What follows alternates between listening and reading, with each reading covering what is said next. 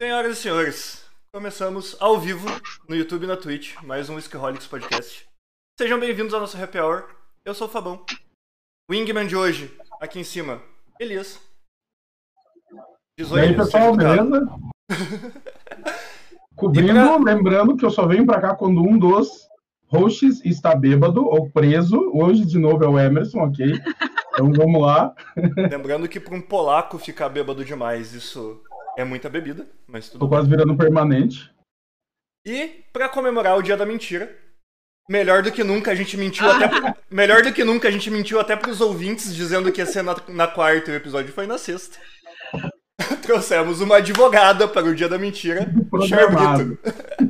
Aqui na minha Eu fico, eu fico muito honrada com esse convite no dia da mentira, que a gente mentiu no dia da mentira para os ouvintes. E agora não foi no dia primeiro, foi no dia dois. Foi tudo, foi tudo pensado, foi tudo uma Tudo pegadinha. programado. Tudo programado. é, tudo dentro dos conformes, né? Dia da Mentira com uma advogada sem episódio no dia que era para ter o episódio, mas Exatamente, exatamente. então seja bem-vindo, obrigado pelo convite. É, pelo- ah, obrigado por aceitar Muito o convite, tenho que aprender a falar. Imagina, não, eu- é que agradeço pelo convite, por estar aqui com vocês no dia da mentira, pós-dia da mentira, para falar sobre mentiras, também sobre mentiras. Sobre como ganhar dinheiro com mentiras. Porque aqui a gente só quer saber de ganhar dinheiro. Nossa, que horror. Não, você já viu advogado mentir? Não, imagina.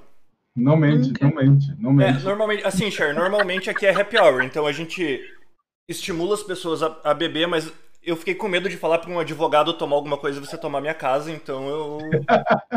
Você não vai beber, tá? Não, não é. O, o ruim de, de, de tomar alguma coisa, eu tomar alguma coisa falando, é falar além do que eu devo. Então, esse, esse é um problema. Você está me estimulando a falar ali, a soltar as mentiras que os advogados contam. Entendi.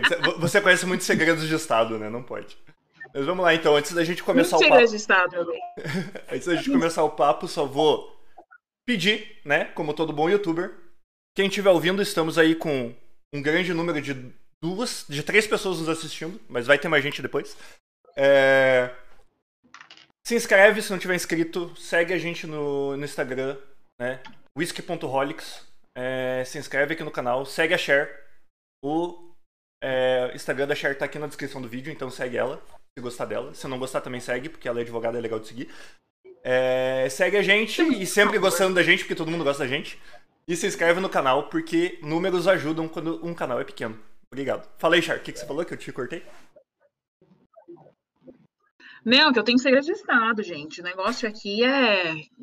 que- Que eu já tinha te adiantado, Fabão, mas já vou deixar aqui no ar, já no início, para todo mundo ficar até o final. Quem ficar até o final vai ter aí o saborzinho de saber o que é trabalhar com maconha. Hum, gostei, gostei, gostei. Gostou? Fica aí, já joga o suspense, já segura a audiência. Não, Como é trabalhar com maconha? Como assim maconha? Calma, não é maconha recreativa. É Maconha medicinal. Ainda não é recreativa, né? A gente não tá muito é, progressista, um país tão progressista assim. Mas trabalhar com maconha medicinal. Fique até o final e saiba. Gostou? Gostou? Muito. Adorei. I- Ia ser o Muito bom. primeiro assunto que eu ia puxar, mas você me convenceu a deixar esse assunto pro final agora. Deixa pra depois, a galera gosta, a galera gosta. Sim. Cher, assim, normalmente quando as pessoas vêm aqui são pessoas que eu conheço, que eu já tenho algum contato. Você é a primeira pessoa que eu não faço ideia do que conversar. Então, eu não tenho nenhum assunto pré- pré-preparado, além desse que você já deu um spoiler aí, que a gente já tinha conversado. Se apresenta, fala um pouco de você, vamos ver onde que a gente puxa assunto aí. Você, você é, a nossa, é o nosso primeiro convidado fora do círculo de amizades, então assim, é, é quando a gente sente que, tá, sente que tá expandindo o podcast, né? Agora a gente consegue convidar pessoas que não são simplesmente amigos nossos, veja só. Pois é, isso daqui é. é- Isso aqui é um encontro, né? Tipo, ninguém sabe nada de ninguém, aí a gente vai se encontra, a gente vai se conhecendo, mas enfim, ó. É, sou advogada, não minto. é, não trabalho com, por exemplo, o que a gente chama de. Não, não- não- normalmente não atuo, né? O contencioso, que é o tribunal de enfim, eu lido mais contrato, compliance, e, enfim. O que eu gosto, que, que, eu coloquei lá né, na, na, minha, na minha bio, eu sou apaixonada por livro, filme e astrologia.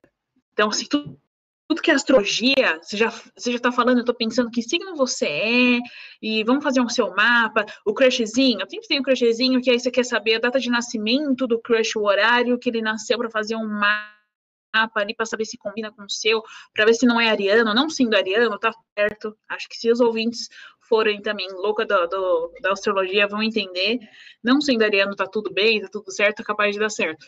Mas é isso que eu amo fazer, assim, eu acho que na, nas horas vagas, é, filme, filme, série, enfim.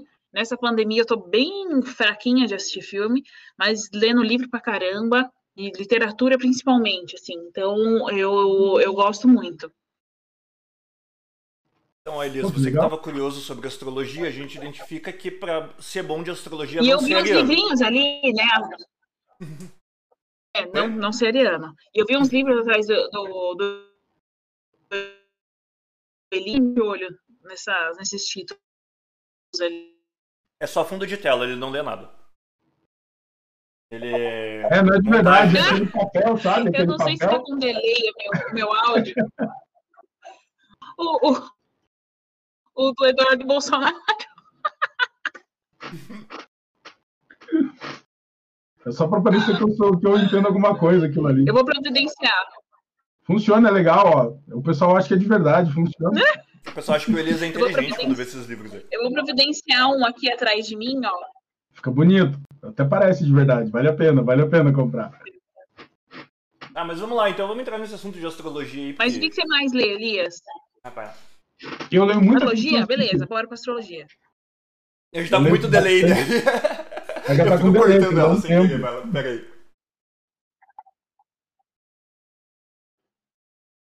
aí. Cher, você tá me ouvindo? Oi. Agora eu, eu tô. Eu leio muita ficção científica. Eu gosto de ficção científica. São os livros que eu mais leio. Leio de outros tipos e tal. Depois me passa alguns. Eu, depois você me passa alguns tipos. Passo. Você prefere ler o que normalmente? Legal. Não, depois você me passa. Eu leio de tudo assim, para não ficar em um só, em um só tema, em um só assunto. Eu, eu gosto de ampliar e ler de tudo. É, um livro de ficção científica que eu tô lendo agora chama Flores para Algernon. Não sei se você já ouviu falar, mas é, é, é bem assim, é meio é uma é um experimento fazem né, num, num garoto tem uma deficiência, um retardamento mental, na verdade, e aí pegam ele para fazer uma experiência científica do tipo, vamos aumentar o QI dele. E aí, é, no final contas, ele não é um spoiler, tá? Ele consegue, eles conseguem o QI dele é, aumentado, assim, de forma surreal, ele fica mais inteligente do que os mestres dele, só que ele não está com o emocional preparado para lidar com as mudanças e que ele é, na mudança na divisão da sociedade, assim, o que para todo para ele todo mundo era muito bonzinho e amigo, ele vai ficando mais inteligente, teve mais e, e começa a ter outra percepção, né, uma percepção da realidade diferenciada. Só que o, o emocional dele não está preparado para aquilo. E aí todo, todo livro se baseia nisso. É bem assim, e começa, o livro começa com vários erros de português, é um livro em diário. Então, dia tal, tal, tal. Enfim, é o, é o menino escrevendo sobre aquilo, e ele escreve bem errado no início, e vai evoluindo, e você percebe que ele está evoluindo no tratamento, porque o português está fechando e tá, ele já não tem mais erro de, de gramática. E aí, mas o coração vai apertando, que vai passando por umas situações que ele não sabe lidar com aquilo, que ele descobre que o amigo não era amigo, que tirava um sarro dele, na verdade. Eu acho que é um livro que todo mundo devia ler, assim, é um livro de empatia. Que legal! Cara, deve ser bem diferente. Eu anotei o nome para ler, procurar e ler depois, então. Porque pelo menos no plot parece ser bem bacana. Não, é. Tem é, um é parecido. Bacana, é bacana. Eu gosto, você... né? Hã? Eu falei que eu gosto, assim. Eu, minha irmã não gosta de nenhum dos meus livros, porque ela fala, ai, meu, eu choro em todos, que isso? Eu falo, mas estilo, é um livro, é emoção, né? A pessoa, enfim, enfim, ela chora em todos. Eu também, mas eu gosto. Então, eu vou te sugerir um para você ler depois, que é A Voz do Fogo, do Alan Moore, em que ele começa o livro como se fosse na pré-história, contando a história de uma região. E o livro, então, o português é como se fosse o idioma que aquele, na pré-história, o cara falava. Então, não, não tem o, os componentes que a gente teria no nosso idioma normal, é, é só substantivos, algumas ações, sabe? E depois ele vai evoluindo ó, o livro, contando histórias, e vai vindo da pré-história até quase os dias atuais, assim, sabe? E é de apenas uma região. E aí mistura principalmente um pouco de fantasia, alguns uma parte histórica e vai evoluindo. Então, é uma série de contos, mas todos ambientados na mesma região. E é bem legal. Não é de ficção científica, mas é um livro bem legal do Alan Moore para ler, não é muito não é muito grande. Ele finge que está ali também, eu deixo ele ali para fingir que tem ali, mas é bem legal de ler, já dá uma olhada. É um livro bem diferente, tá? é um livro bem diferente. É bem bacana de ler. Eu quero aproveitar que e te fazer uma, uma pergunta exatamente em cima disso, é, desse livro que você está falando, porque assim, você me falou que você também trabalha na área esportiva, isso? Pelo menos aquele artigo seu do Migalhas, eu também estava dando uma, uma lida Isso. ali. Aí eu queria te fazer Nossa, uma pergunta. rápido, hein? Hã? Aqui não para, aqui não para. Queria te fazer é rápido. É, na área de é, na área de esportes, como que fu- funciona, por exemplo, doping genético? Isso existe mesmo? É algo muito longo? É algo que um dia vai existir? Já existe? Como é que funciona? É uma curiosidade minha para saber. É, então, não sou especialista, eu sou especialista em gestão do esporte. Hum, E não sou especialista em doping. Eu trabalhei em casos não que não muito complexos de, de dopagem, de teste de dopagem, enfim, eu tenho doping genético. Sinceramente, eu nunca peguei um caso. Eu não posso dizer que não, não existe né, em números expressivos, mas eu nunca peguei um caso, ou vi, ou ah, né, vi ah, algo semelhante de amigos próximos, enfim. É, na própria especialização, a gente não viu isso sobre doping genético, então, por não ver, né, não, não ter estudado, entendo eu que é uma coisa muito futurista. Mas assim, né, isso da, da parte genética, tá, gente? Tem tantos outros tipos de doping, não só de tomar o remédio, mas de, de- de qualquer tipo de ajuda no calçado, por exemplo, já é um doping. Tipo não basta- aquele na época da natação, que o pessoal usava, virou moda usar um uniforme todo diferente. Lembra? Teve uma época na- nas Olimpíadas disso aí. Você quer dizer que isso conta como doping também? Eu não sabia. tudo que ajuda o atleta, absolutamente tudo que ajuda o atleta, é, pode ser caracterizado como doping.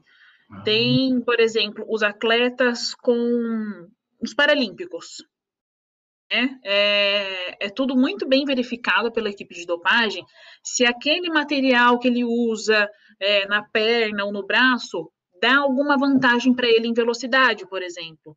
Porque se não for uma coisa padronizada, é, se for algo além do, entre aspas, né, normal, ali fala, não, isso daqui já te dá uma velocidade, um arranque muito maior, muito melhor, já é um doping, é um doping mecânico.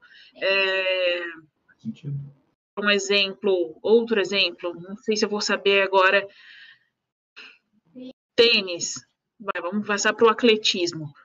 Ai, o, o tênis de sei lá quem tem uma mola específica que é feito para ele para dar um impulso doping. É, não precisa você tomar, né, se encher de, de qualquer coisa ali, tomar no whey, porque a gente precisa ter muito cuidado, assim, falando agora, a gente tá falando de doping, a gente, e você, por exemplo, você também, se você for correr uma corrida, uma corrida de rua, é, São Silvestre, você pode cair na, no teste de dopagem. Seu, o seu, o seu, a sua sanção pode ser não correr por tantos outros, é, outras corridas. Não só atletas profissionais estão ali é, dentro dessa testagem. Todo mundo que está dentro de uma competição profissional, no caso São Silvestre, pode cair ali no teste de dopagem, que é um sorteio. Então, qualquer coisa que te dê vantagem é caracterizado como doping. E tem um, uma, um time, você tem um setor que se responsabiliza por tentar descobrir o, as falcatruas, é isso? Sim, isso. Por exemplo, assim, não sei se vocês gostam de futebol, mas eu acho que é o, é o esporte mais próximo da nossa, né, da, da sociedade, enfim. É, na, na, agora no, vai, por exemplo, vou, vou jogar aqui qualquer campeonato, campeonato brasileiro. Existem pessoal de dopagem que eles têm um credenciamento pela FIFA, credenciamento pela CBD, é, Comissão Brasileira de Dopagem, esqueci como chama. CBDA, CBDA, se não me engano, que é uma Comissão Brasileira de Dopagem. Então, eles são credenciados para isso, é uma equipe. E cada equipe vai, né, vai ter, vai ter um jogo em São Paulo, quem vai se deslocar para lá, quem vai fazer, a equipe é, vai ter o sorteio, então a pessoa, o, o, o, técnico responsável pega o atleta, tem todo o acompanhamento, acabou o jogo, quem é o responsável? Ah, é o Elias. Pega o Elias, dá lá no campo, do Elias para ele, fazer, ele fazer xixi no potinho. Então, assim, não, não tem essa de, ah, eu vou fechar aqui a porta. Não, você faz xixi na frente do técnico. Caramba. Técnico de dopagem para não ter nenhum tipo de. Tem a vistoria no banheiro, entram no banheiro, vistoria no banheiro para ver se não tem nada ali, para não ser troca de urina. É, não pode urinar antes, porque é a primeira urina após o jogo. Então, vai urinar ali no potinho, vai levar para a testagem. Testou positivo ou não testou, né? Assim, mas vamos pegar o positivo, testou positivo, fica por cerca, eu não lembro se são 18 ou 20 anos numa geladeira. Caramba, isso é muito tempo. É, acabou pro cara ali, né? Acabou é ali. É muito tempo. E assim, é uma crítica que eu faço particularmente uhum. para o tribunal. Cada esporte tem o seu próprio tribunal. É Tribunal de Justiça Desportiva do futebol, do atletismo, do ciclismo, de qualquer modalidade. A parte de dopagem tem o seu próprio tribunal, que é em Brasília. Então, assim, tudo que é relacionado dentro do, do futebol, dentro do campo. Ah, e o Elias machucou o Fábio. Tem uma entrada perigosa.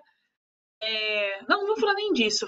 Tá, vamos. Aconteceu alguma coisa ali entre vocês. Você injúria, qualquer outra coisa. Vai para o tribunal do futebol. Tribunal de Justiça Esportiva do Futebol do, do, estado, né? Se for em São Paulo, em São Paulo, enfim. E aí vai indo, vai subindo ali a cadeia até chegar no STJD. Mas enquanto aqui a gente está no TJD, Tribunal de Justiça Desportiva do Futebol de São Paulo. É, se você, por exemplo, Elias, se você for pego né, profissionalmente no, no teste de antidopagem, você não vai ser julgado por esse tribunal, é um tribunal específico que julga, é o tribunal de dopagem lá em Brasília. Só que você já chega condenado. Sim, você já chega, essa é a minha crítica, você já chega super condenado. Então, assim, para você buscar ali a sua inocência é muito, muito, muito difícil. É, eu nunca vi, fala que eu nunca é um exagero, mas assim, de 10, de 50 atletas que entram ali, que são é, conduzidos por tribunal de antidopagem, 45 são condenados. Como? Não entendi. Quantos? 50 atletas. 45 são condenados. 45? É. E apenas. eu, tive, é, eu tive um caso, por um exemplo, de um anabolizante. Que o, o meu atleta era um atleta cego e, do atletismo, é, que testou positivo para anabolizante. Então a gente vai lá e senta e fala assim: pelo amor de Deus, me fala a verdade, porque eu preciso, falando em da mentira, me fala a verdade, porque eu preciso te defender. Ainda que você seja culpado, a gente vai tentar atenuar a pena. Atenuar é diminuir essa pena.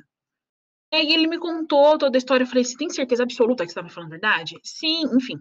A história era: eu vou tentar aqui resumir. É, um moço, e eu cheguei a falar com ele veio e falou assim: olha, é o seguinte, sei que você é atleta e eu tenho uma empresa de suplemento alimentar.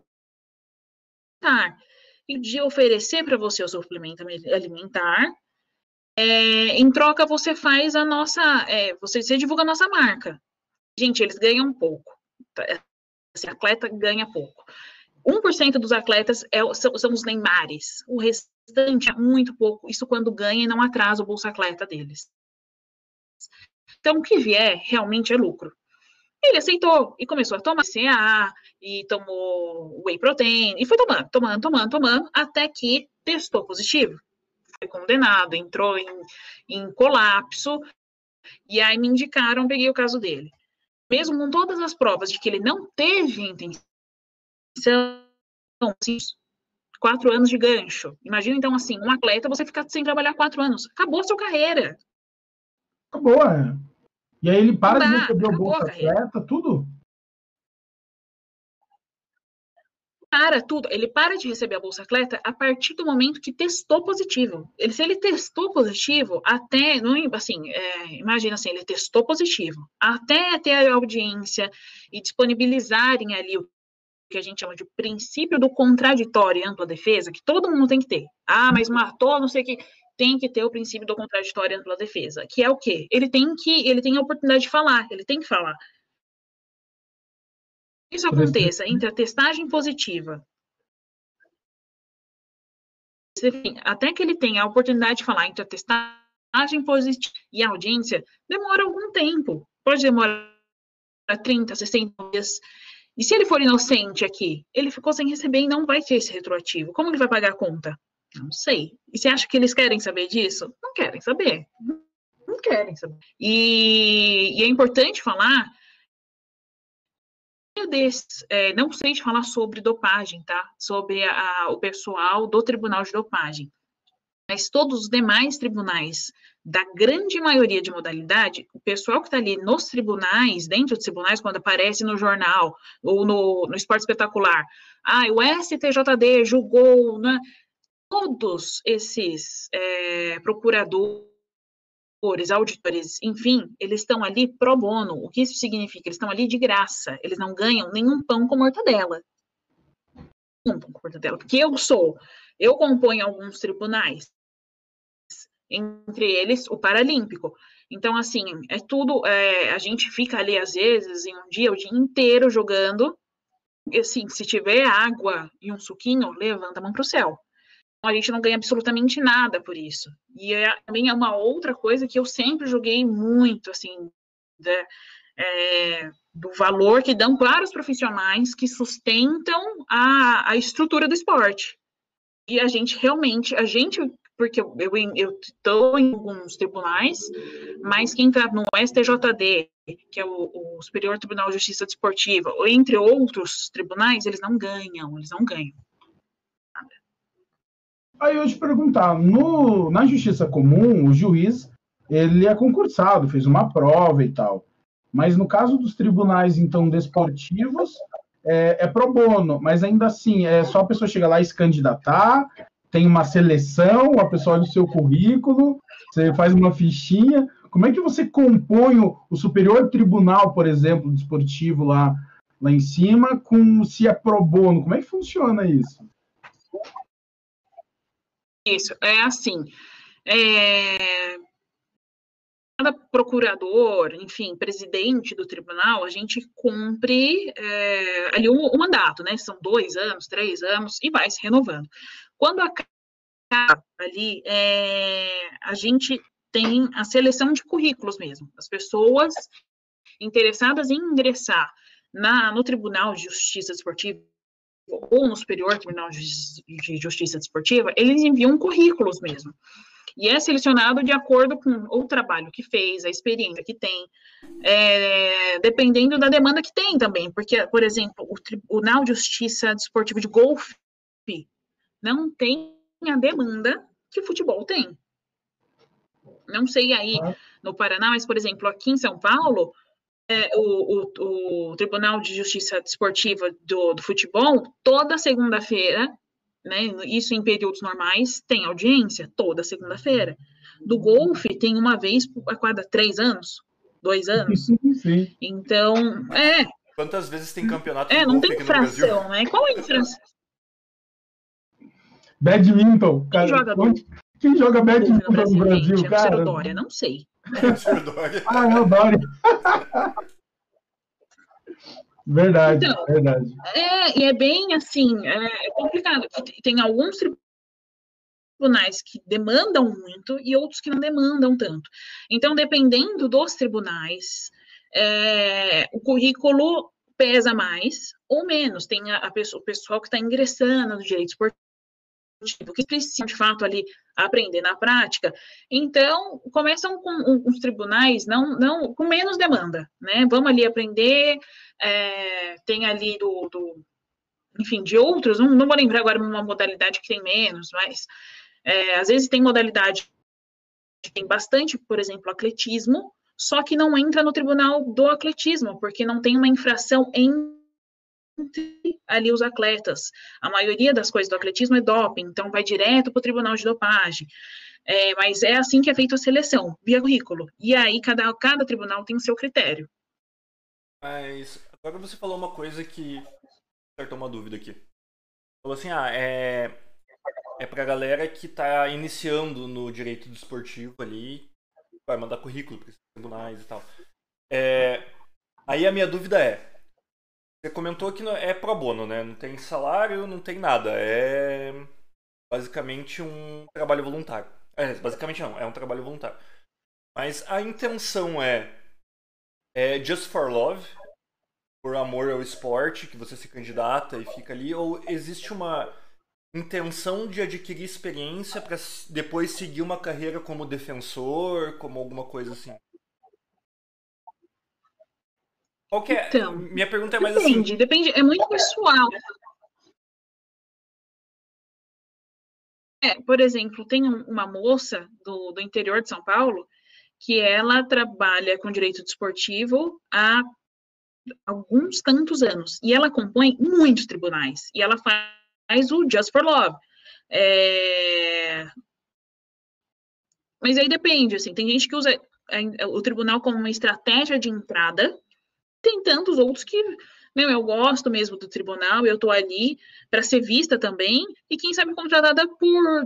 Né, sou boa em fazer defesas, e quem sabe eu, eu ali não sou contratada por um clube para fazer, integrar parte do jurídico do, do, do clube, ou ainda é, não tenho interesse em trabalhar diretamente com o esporte, mas gosto de, desse ambiente, então vou ficar ali, vou ser ali a defensora da ativa de, de atletas com baixa renda, que é a grande maioria, ou eu vou compor um tribunal para ser auditora, procuradora do tribunal, porque é, é, muito gostoso quando você tem, de fato é gostoso, quando você tem uma matéria na mão, chega, fala, gente, olha, audiência no dia 6 de abril. É isso que aconteceu. Chega tudo aquilo e é, é, e é emocionante para gente pegar e reler tudo aquilo, entrar em discussão teórica e prática. Eu acho que isso que é a evolução do direito, né? Assim, tá, a lei foi escrita, mas a gente vai seguir exatamente, não que a gente não vá seguir a lei, mas nesse caso prático, a gente vai aplicar isso, qual era a intenção, enfim, isso é muito gostoso mesmo. E tem gente que gosta disso e ponto. Não quero trabalhar com o esporte, ficar de fato mergulhado naquilo, é, online, por tantas horas, porque uma coisa é certa: se você advoga para atleta, no direito esportivo, porque o direito esportivo é tudo, né? O direito contratual, o direito trabalhista, o direito empresarial, e o, o atleta acaba tendo uma super confiança em você. Do tipo, se ele fez o meu contrato, se ele cuida da minha parte contratual no esporte, eu tô com um super problema familiar no é, a mãe do meu filho é, não quer deixar que, que eu visite, enfim, ele vai te ligar. Então, você acaba advogando para ele em todas as áreas. Ai, olha, me deram um golpe no cartão, não sei o quê, vou ligar para advogado. Então, você foge até um pouco do direito esportivo, entra no familiar, entra no bancário, porque você acaba se tornando advogada dele para tudo, né? Começou com um contrato esportivo e você acaba fazendo, às vezes, transferência bancária para eles, porque eles não, não têm. É, a, como, que, como que eu falo? Assim, eles, às vezes tem não muitos tem atletas apoio, que não, não tem outra pessoa para ajudar você, você não é mais advogada, você vira a solucionadora de problemas dele. Exatamente. Porque a pessoa às vezes está sozinha, cara. O cara é atletismo, o cara tá do atletismo, ele saiu lá do meio do, do sertão nordestino, veio para São Paulo, tá sozinho, mora com mais um monte de caras, entendeu? O advogado é a única pessoa que entende aquele, aquele, aquela cidade, aquele movimento e, e consegue dar um apoio. Pelo menos é, é o que eu vejo da, dessa Exatamente. realidade. Não sei se é verdade, mas. mas isso assim, visão. Isso é mesmo. Visão totalmente leiga, tá, Cher? Me corrija se eu estiver errado, mas. Acho que não só no desportivo, isso é comum com advogados, né? Eu falo pela minha irmã. Minha irmã ela é advogada trabalhista. Não tem nada a ver com esporte nem nada. Mas é a mesma situação que você falou. A pessoa que tá. É...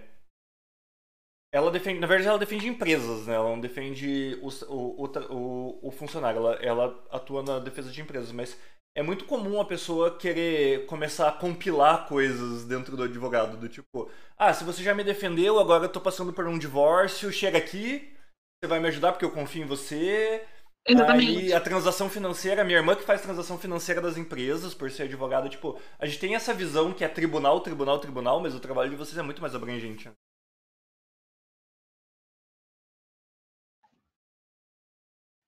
Travou, voltou. Aí. Voltou?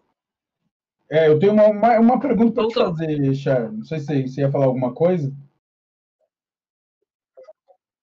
Ah, não, não, não, não, pode falar. Queria perguntar assim, de todo esse ambiente gigante que é a área desportiva, essa parte legal da, da do, do, esporte, qual, qual coisa que você prefere fazer? Você prefere estar tá lá no tribunal julgando, ou na defesa, ou fazendo outras coisas? Qual que é a área que chama mais atenção dentro disso?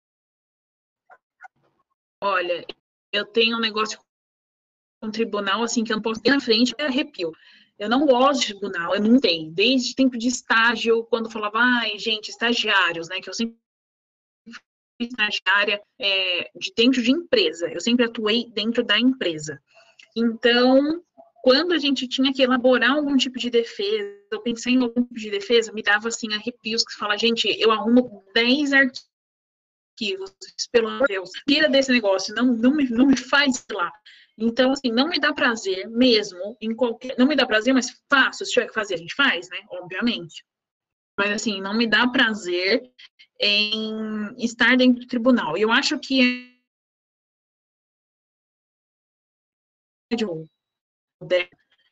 cada vez mais está empurrando o advogado para fora do tribunal. Questões de morosidade, por questões de praticidade o que você conseguir, se tiver alguém aqui querendo fazer direito, se formando em, em, em direito, ou já formado, se fugir, né? fuja de tribunal. E a gente tem, a gente brasileiro, tem uma cultura muito é, combativa, que acha que o resolver é levar um embate de entrar, ingressar com uma ação e não vou fazer um acordo com essa pessoa, porque eu estou certa. Se eu estou certa, eu não faço acordo. E é um erro, assim, gigantesco, porque o brasileiro, independente se desportivo ou comum, ele é custoso. E é custoso. Então, se puder não, não estar, não esteja dentro do tribunal. É, contrate ali seu advogado para fazer tudo de acordo com a lei, para que você não saia perdendo, o outro ganhando, você mais, enfim, para amarrar esse acordo do jeito certo é porque tem acordos que são, né, que podem ser anuláveis, enfim. Então tem que ter tudo muito dentro da lei. Mas se puder fugir do tribunal, não, assim, eu gosto. Eu gosto muito da parte contratual, de revisão de dados e de compliance, que é uma compliance é um novo bonito para é, deixa eu pensar. É, a gente hum, da, da ética dentro de alguma empresa ou associação, o agente ali de compliance verifica toda a estrutura de uma empresa ou de uma associação, enfim, pensando em esporte, qualquer coisa, para que aquela estrutura esteja dentro da lei, né? As políticas estejam certas, políticas de qualquer coisa, qualquer tipo de política, quem escreve, quem trabalha em empresa vai, vai saber. Mas quem escreve uma política interna é o pessoal de compliance. Então, assim, eu gosto muito e me dá muita felicidade de atuar com contrato e com compliance. Se tiver que atuar com o que a gente chama de é, é, contencioso, que é a parte do tribunal, eu não fico tão feliz. Aí eu te perguntar, na parte de... Mas eu tento surdo impossível. É, isso daí que é interessante, porque veja, quando você está num, num, no contencioso, que aí você tem as duas partes, aí vão lá falar com o, com o juiz, mas no final aí tem uma terceira pessoa que você não entende a cabeça dela, ela vai julgar interpretando a lei. Você já não tem, acho que a questão da segurança jurídica, porque cada juiz julga de um jeito, aí depois vai para a segunda instância, aquele negócio que demora 10 anos para sair o resultado, sendo que poderia ser trabalhado um acordo em vez disso, e a demanda poderia ter sido resolvida em menor tempo e a um custo muito mais baixo, né? Extremamente mais baixo. E assim, até mesmo usar, usar a figura do, do mediador. As pessoas não sabem que existe essa figura chamada mediador. A gente traz alguém técnico para mediar isso. Às vezes a gente leva uma questão. É, é, é, por exemplo, vamos falar de tecnologia, é, é, disputa entre uma, uma, briga, uma, enfim, né, entre dois gigantes da tecnologia, ou nem precisa ser gigantes da tecnologia, entre duas pessoas que lidam com uma tecnologia. Por exemplo, vai, você criou uma patente de alguma coisa da tecnologia e o Fábio tá, enfim, tá, tá contestando isso e vai levar isso para o juiz o juiz estudou direito, ele não estudou tecnologia da informática. Então, ele não é uma pessoa técnica. Então, ele vai parar para aprender aquilo, para julgar o que ele acabou de aprender. Então, é, por que, que não, não trazer a figura do mediador para essa disputa? O mediador é uma pessoa que vai ser é, selecionada ali com base em critérios técnicos, dizendo se esse tem condições de ser o mediador, porque ele conhece a matéria que está sendo discutida, e ele não é pró nenhum lado nem outro, ele está extremamente neutro e ele conhece dessa matéria. Então, por que a gente não traz esse mediador para a conversa para ser uma coisa fácil, rápido, é, e, e, e, sem, sem tanto custo, e sem, sem a possibilidade de, ai, não, eu perdi, e eu vou recorrer, e vai demorar mais dois, três anos para isso acontecer, por que não entrar no acordo? Então, essa, essa, essa mentalidade que o brasileiro ainda tem de eu vou ir para a briga, e custe o que custar, vai demorar sete anos espírito Mínimo. combativo, quero, ah, quero briga. Quero briga, porque quem vai decidir é o juiz. Você tem noção que você está dando na, na, na, mão de uma pessoa leiga, que você até então não conhece, decidir a sua vida. Às vezes, coisas entre filhos, de família. Não, quem vai decidir as coisas é, é, ele, mas ele não convive com você, ele não, ele não sabe da sua vida. Por que, que você não decide você ali como uma pessoa, um mínimo racional?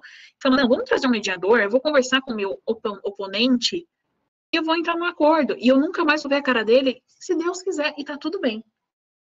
E tá resolvido, né? e tá resolvido, melhor... eu não vou ficar. Eu vou ter a melhor solução ou não, não me importa. O que me importa é ter razão.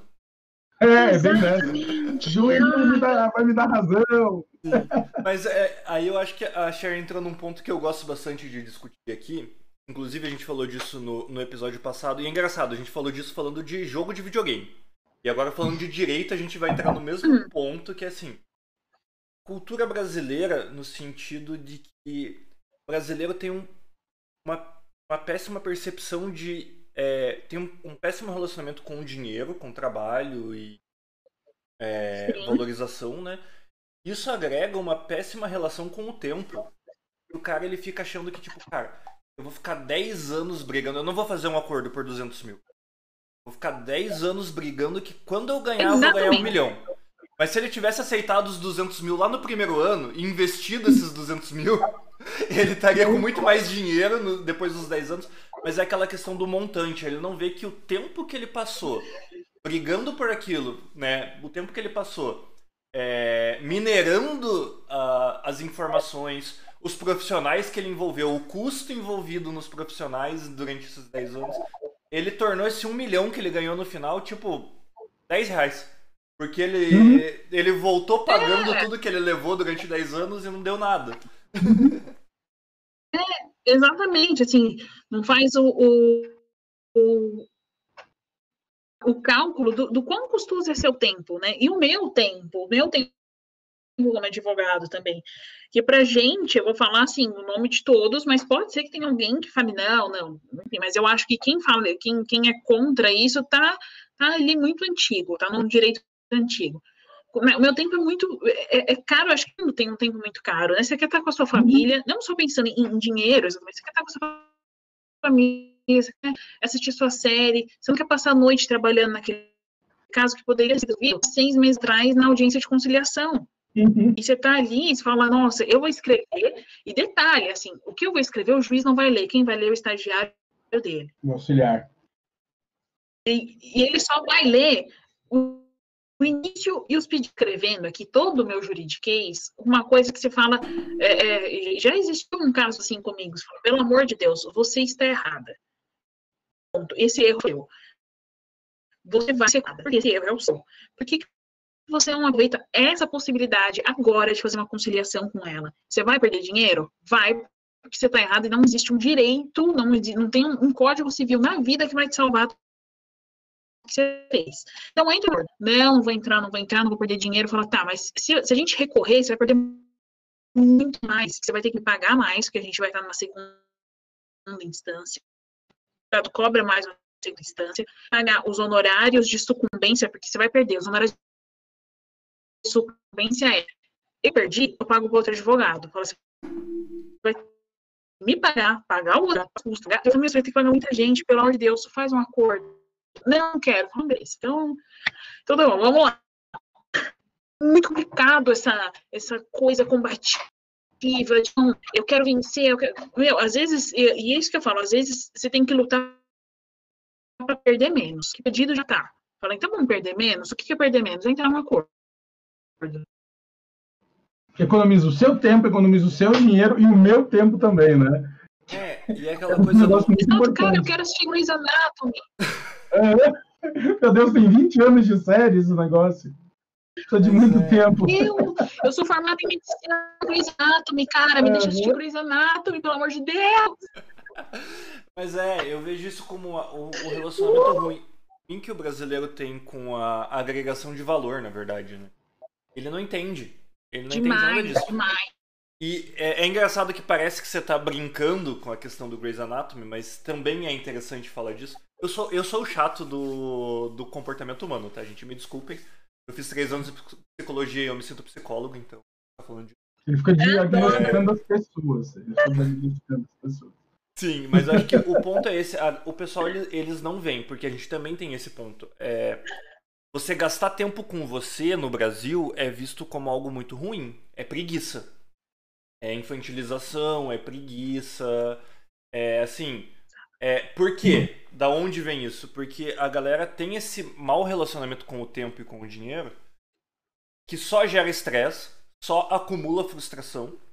E daí para eles, o que é assistir uma série? É você dar vazão nessa frustração. Então se você assiste uma série, você é uma pessoa que tá mais tempo dedicado à frustração do que com tempo dedicado à geração de dinheiros. É, não vou nem falar valor, vou falar dinheiros aqui. Exatamente. Só que o, o, geração de dinheiros do cara são tipo 8, 9 horas, 12 horas que ele passa numa CLT, né? Onde ele não para pra pensar que hora é finita, tem 24 no dia, nunca vai ter 25 horas num dia. Né? E quando você começa a tentar discutir com ele, pô, vamos ganhar um pouco de tempo, vamos tomar uma, uma atitude mais inteligente, vamos tomar uma, uma atitude mais eficaz, né? Eu brigo muito por eficácia. Você não tem que ser eficiente, você tem que ser eficaz. Você tem que tomar a melhor decisão ocupando o, o menor custo de energia menor... Exatamente. Por isso que eu tô sempre de preto, branco. Gente, negócio rápido, veste, pronto, foi embora. Sim. Né?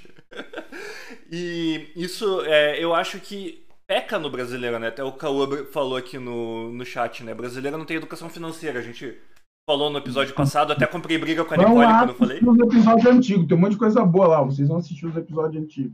Olha, olha os cortes. Olha os cortes. Olha os cortes. Hã? É, e uma coisa que você falou, é, uma coisa que você falou, tipo, né, da preguiça. Tem um, um, um, livro, falando em livro agora, super intelectual agora esse assunto. Daqui a pouco a gente volta para Grey's Anatomy, os negócios bem, Big Brother, legal, tá tudo certo é, o livro do, do genro, gente, eu não sei o nome dele, e deve ser triste ser conhecido como genro do Karl Marx. Mas, enfim, eu ia detestar ser o genro do Karl Marx, mas tem, o genro do Karl Marx fez um livro, escreveu um livro, chama Direito à Preguiça. É muito legal, assim, você tem uma outra ótica você fala, cara, é verdade, né? É, do tipo, será que a gente tinha que estar tá é é, é, é, é, batalhando tanto para o trabalho? Sim, porque a gente já tem o trabalho, né? A, classe trabalhadora está trabalhando. Ok, precisamos trabalhar. Mas e o direito à preguiça? Por que, que a gente não, não luta pelo direito de ter a preguiça? Por que, que a gente não luta para descansar? Porque a classe trabalhadora tem que trabalhar tanto para conquistar um mínimo, e quando descansa, assim, é, é, é tão é, ofensivo, né, para todos os demais, tipo, nossa, você tá descansando, você tá tendo prazer, que absurdo que você tá tendo prazer nessa vida, não, vai trabalhar, é uma coisa assim, caraca, olha o Vai cair um ódio, vai cair um ódio, não, fique é parado. É bizarro, porque parece que assim, tá todo mundo sempre frustrado pela quantidade uhum. de atividades que tem durante o dia. Todo mundo tá frustrado. Não venham dizer que vocês não estão frustrados. Todo mundo correndo estão... atrás do prejuízo. Nunca você termina o dia com uma sensação de deleite, entende? De Exato. caramba, cara, fiz tudo que eu fiz e sobrou tempo, agora eu posso relaxar, sabe? Não é. E... Você termina o dia dizendo, caramba, eu fiz uma lista com 10 coisas e eu fiz 8, e essas duas vão acumular com 10 de amanhã. E você está sempre correndo, cara. Tem duas consequências que são muito bizarras desse comportamento. A primeira é assim, quando você vê alguém que conseguiu fazer as 10 coisas e tá curtindo o dia dela, você se incomoda. Incomoda. Ah, bate inveja, né? Bate uhum. inveja. Você começa bate a falar inveja. mal da pessoa, você começa. E a segunda é que quando você. No dia que você consegue se organizar para fazer tudo, você se sente culpado. Você sente, tipo, cara. Podia fazer mais. Quem nunca passou por isso? Cara, eu já. Vamos falar aí, já Acabei que. tudo às quatro da tarde. Aham. Uhum. É, tipo, hum, não, não, não. Cara, já, já, passei, já passei por isso, de pegar uma, um, uma temporada de anime e assistir em um dia. 25 episódios de meia hora.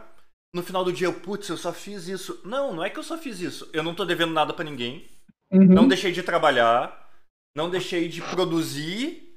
Não, minha família tá ok. Gente, eu só dediquei aquele tempo livre para algo que me interessava. Ponto. Sim. Então tem que se sentir culpado por isso. Cara, eu vou contar para vocês. Eu tenho um amigo que o pai dele pai dele trabalhou em várias empresas e tal, era diretor, mas ele era muito organizado, sabe? Então o dia dele começava assim: ele pegava qualquer papel, pode ser um papel de embrulhar pão, qualquer papel, e aí ele fazia a listinha do que ele ia fazer naquele dia. Ele pegava o papelzinho e anotava uma, duas, três coisas, e ele falou: hoje eu vou fazer isto.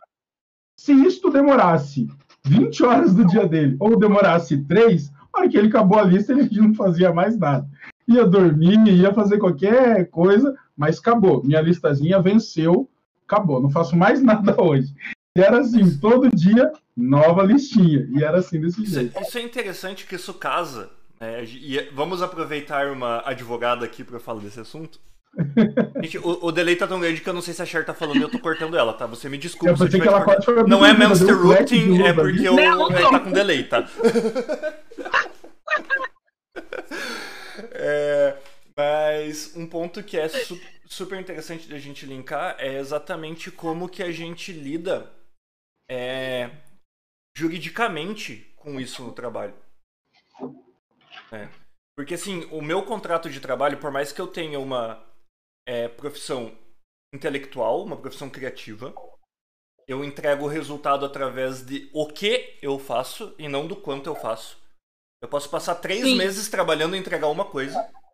Ou eu posso, a cada cinco minutos, entregar várias coisas. Isso não, não é o tempo. Mas o meu contrato de trabalho é por tempo. A gente trabalha assim, a gente não consegue pensar em negociações por entregas, é, qualidade, qualitativas, é sempre quantidade. E a nossa relação com o trabalho, e a gente volta toda essa relação com o tempo, ela chega a ser jurídica. No momento que é, já tive muito essa conversa. Cara, a gente tá pagando as 8 horas dessa pessoa. Use. Tá, mas peraí, se em 15 minutos ele resolver um problema grande da empresa, vai descansar 7 horas e 45, cara. Muito obrigado. tá bom, sabe? Mas fica nessa briga, nessa, nessa queda de braço, né? Por você ocupar as 8 horas da pessoa porque você tá pagando por 8 horas. Não, cara, eu tô pagando por solução de problemas. e, e ninguém entende isso. É,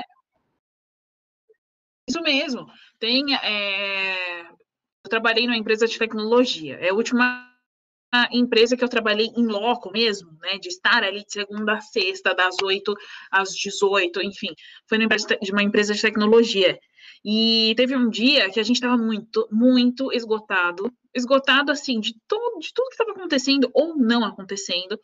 E aí a gente virou, assim, a equipe virou, obviamente o chefe não estava no momento, E aí a gente falou assim, ah, o que você faria se você não trabalhasse aqui? Eu falei, quer saber? Aí eu falei assim, eu venderia água de coco na praia com, com prazer inenarrável, assim, que eu não aguento mais. Falei, cara, eu já tava no meu limite. E eu falei assim, cara, eu não aguento mais levantar da cadeira e ter que explicar que, olha, eu vou lá no setor B e vou demorar uns 20 minutos. Tipo, gente, eu não tô fazendo corpo mole, tá? Mas só que todas os, todos os problemas já estavam resolvidos, ou estavam em, em, em andamento, e essa é, falta de disponibilidade ou possibilidade de falar assim, ai, vou fazer uma hora e meia de pausa, vou tomar um café com um amigo e já volto, porque o que o meu. Tá... Enfim, as coisas que eu tenho que fazer tá feito, ou eu vou embora para casa. Não, ócio não criativo, ócio criativo, preciso disso. Criativo. É, tipo, nossa, não tinha. A gente tinha é, nessa, nessa empresa alguns lugares para mas assim, passava meia hora da nossa ausência na cadeira, tinha um WhatsApp do tipo, oi, onde você tá? Pelo amor de Deus, me esquece. Cara, me deixa, cara, me deixa. Eu já trabalhei numa empresa e assim, somos contra preconceitos, mas o gestor era alemão, eu não tô dizendo que isso tem alguma coisa a ver, tá? Mas enfim. Se conhece ditado de alemão, né? É. Cara, era. A, a, o relacionamento lá era assim. É... O horário oficial era 8h30. 8h40 ele passava de mesa em mesa anotando quem não tava. E assim, se você tivesse no banheiro, você caía na lista. Se você tivesse manobrando o seu carro, já tivesse no pátio da empresa, tivesse manobrando o carro, você caía na lista. Ele anotava. 10 horas da manhã ele fazia uma reunião com o setor inteiro e você explicava por que não estava lá às 8 e meia da manhã. Meu Deus, ó. isso aí acho que dá assédio, isso daí, isso daí, isso daí vale um processo. Vale assim, um processo, não, não tô dizendo que uma coisa tem a ver com a outra, tá? Mas foi a mesma empresa que quando perdeu um contrato milionário com um único cliente quase faliu porque todos os outros contratos eram de fachada. Não tô dizendo que uma coisa tem a ver com a outra, que isso é cultural, não, não tô dizendo, tá? Mas é, é, engraçado ver a coincidência das coisas, né? Aproveitar então fazer uma pergunta bem, bem importante agora para a que é a seguinte. Está me ouvindo, Chester? Não fuge, está aí. Pergunta importante. Estou. Posso fazer seleção de pessoal de acordo com o mapa astral dele? é verdade. Eu quero, eu quero, a gente vai entrar nessa discussão uma hora. Eu quero entrar, fazer essa pergunta. Ó, oh, não poder, poder, poder, assim, gente, não pode. Mas assim, no currículo, data de nascimento. Aí vai de você, né? Qual é o critério da empresa ali? Mas para fazer ah, uma Ariana, não. Da Gente, cidade no final da ficha. E da horário de nascimento, não precisa, não dá para fazer, eu tenho que pedir para ele para fazer ah, mapa astral. Nossa, você quer uma mapa astral completo? É, é, porque aí vai me é melhor do que o perfil comportamental, não é? Se a gente entrar por essa não, é. pegada.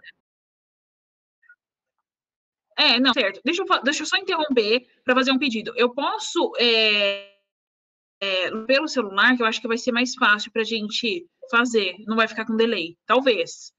Sem problema. Aqui não tem regras, o convidado não, manda. A não gente que obedece. É, é, só, é, é só eu e é, Na verdade, é só o Elias que segue regras, porque Gosto. eu fico defendendo a autonomia, mas eu mando em tudo aqui. É, tá? eu... E é só o Elias que segue regras, o convidado Ai, não segue regras, nem eu, tá? Então fica à vontade. Eu sou Juninho aqui, eu sou estagiário. Ah, não, eu gosto assim. E pro bono ainda, esse é o pior. Então eu vou sair. É, pessoal que está assistindo, fique aí. Em dentro de 30 segundos voltaremos com a programação normal. Peraí, eu vou, eu vou logar pelo celular, que eu acho que vai Beleza. ficar mais. Enquanto isso, eu vou tentar explicar o que é mapa astral pro Fabão. O meu 3G é melhor que o Wi-Fi. Beleza. Vai lá. Beijo. Até daqui a pouco.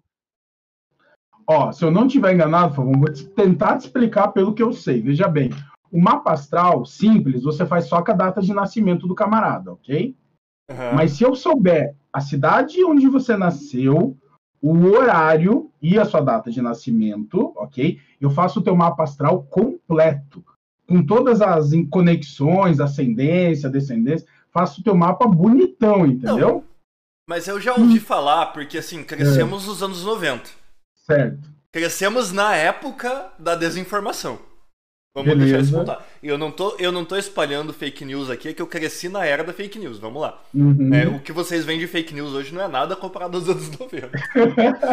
Mas assim, eu sei que teve cantor na, nos anos 90 que mudou o nome artístico por causa de mapa astral. Porque o nome ah, influenciava no mapa astral. Lembra daquela numeróloga que era a irmã do Gugu, que fez um monte de, é, de coisa na época? Era ela, ela mesmo, foi aquela, a, aquela Baby do Brasil, foi essa mulher que fez. Acho que era Baby, Baby alguma coisa o nome dela. É, ela Consuelo, mudou o nome, exatamente. Ela mudou de nome por causa da numeróloga que. Isso. Que era a irmã do Gugu, famosíssima. Ela fazia tudo dos famosos e tal. Sim. Entendeu? Então, a minha. A, a, a, esperar ela voltar, porque eu vou ter que repetir, mas o que eu quero chamar a atenção é o seguinte: peraí.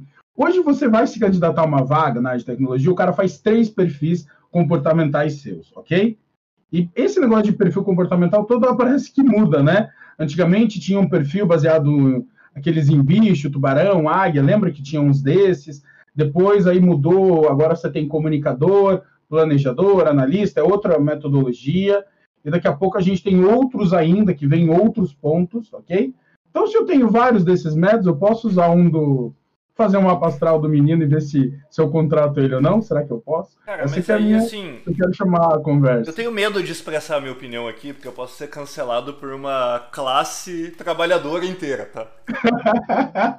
mas é, aí eu, eu caso muito com o que a Cher falou e do, do juiz, que ela falou assim: ah, o juiz vai te julgar, ele não é especialista na sua área. Né, quando ela tá falando do atravessador. É... Cara, esse é o mesmo ponto. Tipo, tudo isso que você tá falando, é... pessoas do RH, eu amo vocês, tá? Não me mandem embora. Nem me cancelem meu, meu, meu, meus currículos quando vocês receberem. Mas assim, tudo que você tá falando é método de seleção de uma área que não é a área que vai atuar. Mas aí contrata uma astróloga dentro da RH, tá resolvido? Squad multifuncional, tá pronto, tá bom. Sim, não, mas o, o meu ponto é assim, é, é, no sentido de, tipo, é igual você falou, tipo, perfil, essas paradas, perfil profissional e tal. Sim. É... Cara, vamos lá, você, você é gerente. Hum. Você usa isso? O quê? Mapa astral? Também. Você, você, já, você já é mais técnico, você já é mais focado naquela Perfil área. comportamental, eu olho, por exemplo, eu acho importante, entendeu? Então, mas assim. Você tem que analisar alguns pontos. Mas isso... eu dependo da opinião da RH, porque hoje quem é o responsável por isso é o RH. Normalmente o RH faz o primeiro filtro, vê perfil comportamental, algumas outras coisas antes de você entrar, às vezes numa análise mais técnica, hard skills e por aí vai. Entendeu? Então, mas eu concordo, vamos lá. Eu, eu sou mega a favor de fit cultural, tá? Você tem que saber se encaixa. Mas uma conversa não é muito melhor do que tudo essa balela aí? O problema é que às vezes na conversa, dependendo do teste que você aplica, na conversa às vezes você não pega. Por exemplo, para pessoas que você vai contratar para atendimento ao público, numa conversa, às vezes você não vai pegar a reação de verdade dela. Em alguns testes comportamentais, alguns testes psicológicos, você já consegue. Deixa eu só dar um, um resumo aqui para chefe, porque a gente já falou de 32 coisas aqui. Ficou melhor essa imagem, já ficou. Eu acho que vai deu certo o que você fez aí. Uhum. Agora entrei pelo celular, tirei o notebook, então pelo 3G vai dar certo. Eu tô ouvindo vocês bem. Não, tá bem. O som você tá um pouquinho baixo só. O teu som tá um pouco longe. Talvez você colocar é... o fone para usar o microfoninho deles vai, vai ajudar. Aumentar mas... o volume, não sei. Mas se não dá para te ouvir. Você... Tá melhor do que antes. Pelo menos eu não vou sentir que eu tô te cortando por causa do delay. É, ficava com medo, meu Deus, ela tá falando e eu tô cortando ela. Não é, não, agora foi. Foi, melhorou, hein? Tá legal. Aí, ó. Melhorou? Aham. Uhum. Tá, vamos, me ajuda aqui, Ai, bom resumir bem rápido para ela. O que, que a gente falou então? Eu tentei explicar para ele, só dizendo o mapa astral, que se não me engano, com a data de nascimento, eu faço um mapa astral simples, mas se eu tiver data de nascimento, local de nascimento e horário, eu consigo fazer o um mapa completo. E aí eu tentei fazer a seguinte analogia. Se hoje o RH aplica um monte de teste comportamental, tem teste para ver vários tipos de coisa, isso inclusive evoluiu. Antigamente tinha aqueles testes que tentavam encaixar a pessoa em, em perfil de animal, que tinha o tubarão, águia, aquelas coisas. Depois evoluiu hoje, tem outros, outros tipos de perfil, e tem vários testes que são aplicados hoje. Então, por que, eu não posso aplicar uma pasta e usar também? Aí foi isso que a gente estava é. discutindo aqui. Pois é. Não, mas assim, é... eu sou apaixonada por mapa astral e, eu, não, e de verdade, assim, né? Não tem nada a ver com horóscopo. E as pessoas tendem a, a pensar mais em horóscopo quando a gente fala sobre isso do que O diário, né? Que você via no jornalzinho antigamente, né? Pois é, é, então, tipo, ai, touro. Isso realmente eu não acredito, tá, gente? Assim, ai, touro. É, o que vai acontecer hoje com touro? Isso eu não acredito. Mas a astrologia, e eu já fiz meu mapa astral como profissional, de verdade. A astrologia ajuda muito a descobrir é, pontos, eu vou chamar de fracos e fortes, tá? Mas assim, pontos fortes da sua personalidade, e o que você deve evitar, o que você é bom, o que você não é. é... Suas potencialidades, né? Tudo coisas que você pode alcançar, talvez, trabalhar, né? Exatamente, né? É, de facilidade de trabalhar em grupo, enfim, é muita coisa, eu acho muito legal. E por que não? Isso é uma questão mesmo, por que não levar isso para um, um ambiente de trabalho é, para aprimorar uma seleção? Não só focando de fato assim no signo, ah, Ariano, que eu, tudo bem, tava brincando do Ariano. Talvez, estava brincando, talvez não. Mas, ai, arianos. Ari... arianos não dá para trabalhar. É, ari... arianos não dá para trabalhar. É, dá sim, gente. Se tiver algum ariano me ouvindo, me desculpe. Mas. Desculpa, por que não, não, não levar. por que não levar isso de fato no sentido de vamos fazer um mapa, saber as potencialidades dessa pessoa e para ver se se encaixa ou não, se tem perfil ou não da empresa, se tem perfil ou não do setor. E é um, é um estudo, é, e é real mesmo, é um estudo, é uma ciência, é uma ciência e não, é um, não são achismos, né? É óbvio que, como foi muito popularizado, acho que perde um pouco da, da credibilidade, mas não é achismo, é, é um estudo e eu acho muito, muito bacana. Quando, principalmente quando eu, eu sou leiga, eu só, só tenho, eu só gosto mesmo do assunto. Mas eu acho muito legal quando a gente leva isso para um profissional e ele explica numerólogo e tudo mais. Eu tenho uma sessão de, com um numerólogo em agosto. Eu já marquei, ele só tem em agosto e ele, enfim, eu, então eu gosto tudo dessa coisa mística e com base na ciência e tudo mais, eu tô super dentro sempre. Então, isso é então, bem legal vou... porque. Pode falar, diga, diga. Não, eu vou, eu vou usar agora é, a ciência matílica, tá? Porque depois que o Matias falou isso, eu vou tornar isso uma ciência daqui pra frente. é o fato de que, assim, eu vou usar argumentos que eu tô tirando da bunda a partir desse momento, tá? Eu não tô embasado ah, em nenhum, nenhuma bibliografia, tá? Uhum. Mas eu, eu, eu, acho interessante esse ponto, assim, eu até tava conversando com a Ju sobre isso outro dia, que é engraçado que a gente vê essa questão de é, astrologia, signo, pá, umas coisas muito místicas, e, realmente a gente é, como dizer, a gente resiste a aceitar. Ok, não estou dizendo se está certo ou errado, não estou dizendo que é ciência ou não é, tá? Mas é, meu ponto é assim. Como alguém que gosta muito de antropologia e alguém que já discutiu muito isso com uma pessoa que estudou física, tá? É, primeiro ponto da minha amiga que estudou física. Esse aqui eu vou dizer que é embasado porque foi baseado num profissional. Todo o resto daí é da minha bunda, tá? É, minha, minha amiga falou assim: gente, a posição da lua altera a maré. Ela falou assim: eu não estou sendo mística, eu não estou sendo nada, mas assim, se um astro é, cósmico consegue alterar a, altura do mar, por que, que ele não vai influenciar? Todo mundo é feito de átomo. Todo mundo é feito de célula e célula é feita de átomo. Todo átomo se conecta através de energia, por que, que ele não vai te influenciar? Esse foi Por o ponto isso você que... não corta o cabelo na lua minguante. Demora para crescer, tem que ser na lua crescer. É verdade, é verdade. Uh, eu tô rindo. Verdade. Eu tô rindo porque o meu eu, eu tô rindo porque o meu sogro não corta na lua minguante. É, e a Ju tá aqui no chat. Ela vai é, confirmar. Às vezes ela chega é com a maquininha e fala assim: "Pai, estamos na pandemia, deixa eu cortar teu cabelo". Ele não, é lua minguante. É, e isso é muito legal. Isso, cara, isso é muito legal pelo seguinte: Fabão, você não sabe qual estágio da lua que a gente está agora. Eu duvido. Você vai olhar pela janela e aí você não tem vai lua. A pergunta é: tem lua? Tem lua. A poluição não deixa ver a lua. Sim. Essa forma de, de ver o tempo diferente, entende? O cara sabe, não, a gente está na lua minguante, crescente, nova, essas coisas. A gente perdeu isso, cara. A gente vive um dia atrás do outro, não tem nenhuma mais vínculo com, com isso, entendeu? Então, cara, é muito legal essa pegada, entende? É, quero... Questão de lua e outras coisas que você pode ter. É, é legal, cara. O cara tem uma, uma abordagem do tempo diferente. Então, eu queria e agora, fazer E agora é eu, quero, eu quero ligar o ponto antropológico disso tudo. É assim, tá? É... Vou usar um exemplo que a gente usava na faculdade de psicologia sobre o câncer, tá? O câncer a gente fala assim, Uhum. ele é hereditário, mas ele não é genético. Tá? Por Tá. quê? Não necessariamente você tem um, um, é, escrito no seu DNA que se o seu pai teve câncer, você vai ter.